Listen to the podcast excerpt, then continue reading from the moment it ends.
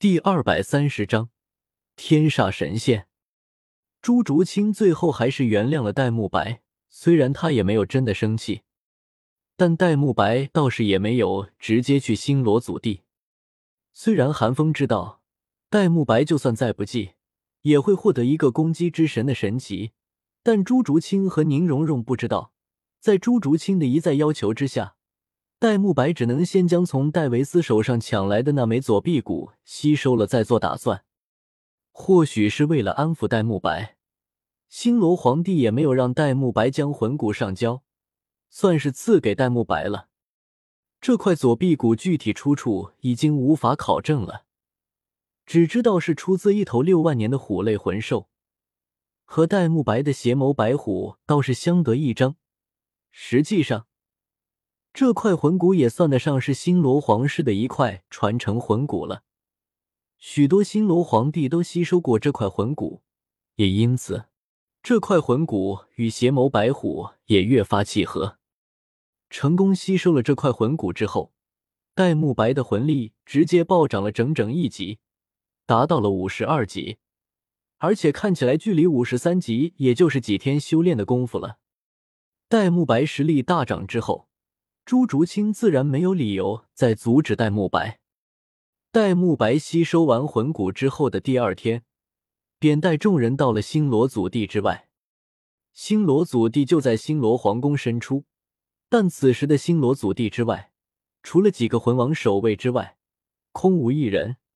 显然，所有人都觉得戴沐白进入祖地，也不过是走个过场而已，也就懒得来观礼了。记住我的话。一定要最大程度的用你体内的神性沟通神界，其他的都别想。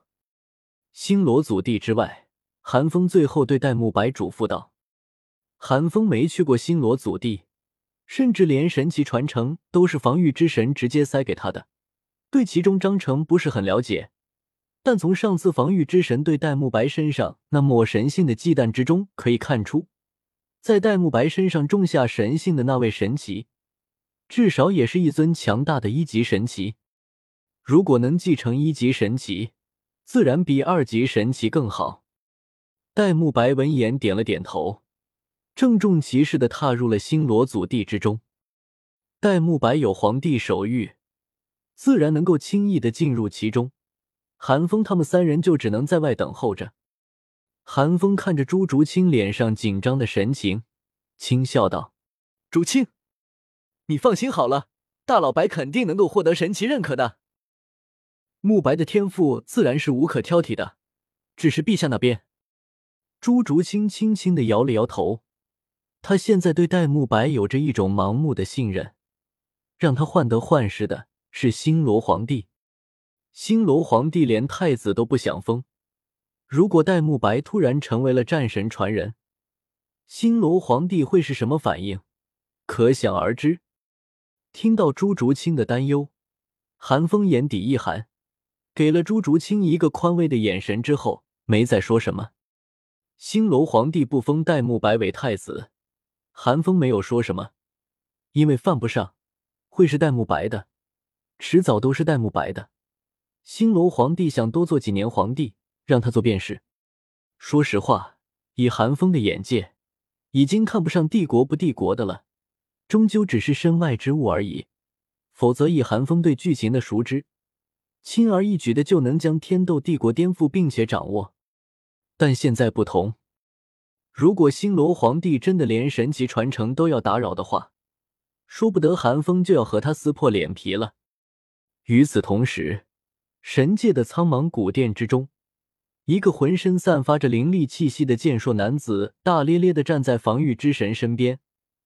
看着防御之神面前的平面，视线落到其中的戴沐白身上，憨厚的挠了挠头，有些迟疑的说道：“玉老，这就是你说的那个娃儿？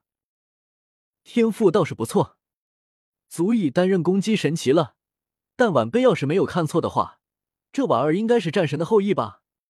而且身上还带着天杀的神性。”防御之神闻言，没好气的冷哼了一声。一巴掌打在攻击之神的头上，骂道：“就你小子这点出息，老夫又不是让你去和天煞抢传人，至于战神那小家伙，先看看吧。那小家伙看到天煞的神性，还不一定敢落下传承呢。你等会观望观望。战神如果无意落下传承的话，你就将攻击神奇传给这男娃。攻击之神被防御之神打的一点脾气都没有。没办法，人家辈分高，实力强。现在神界中所有的属性神都是他的晚辈，谁也没少受过他老人家的照拂。就算是攻击之神，在防御之神面前，也只敢小声的嘀咕道：“咱这攻击神奇哪里比不过战神了？怎么感觉像是给人兜底有的呢？”别婆婆妈妈的，开始了。攻击之神的嘀咕声自然被防御之神听了个一清二楚。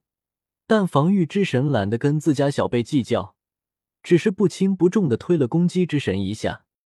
平面之中，戴沐白眉心大开，阵阵属于天煞神的神性从中流淌而出。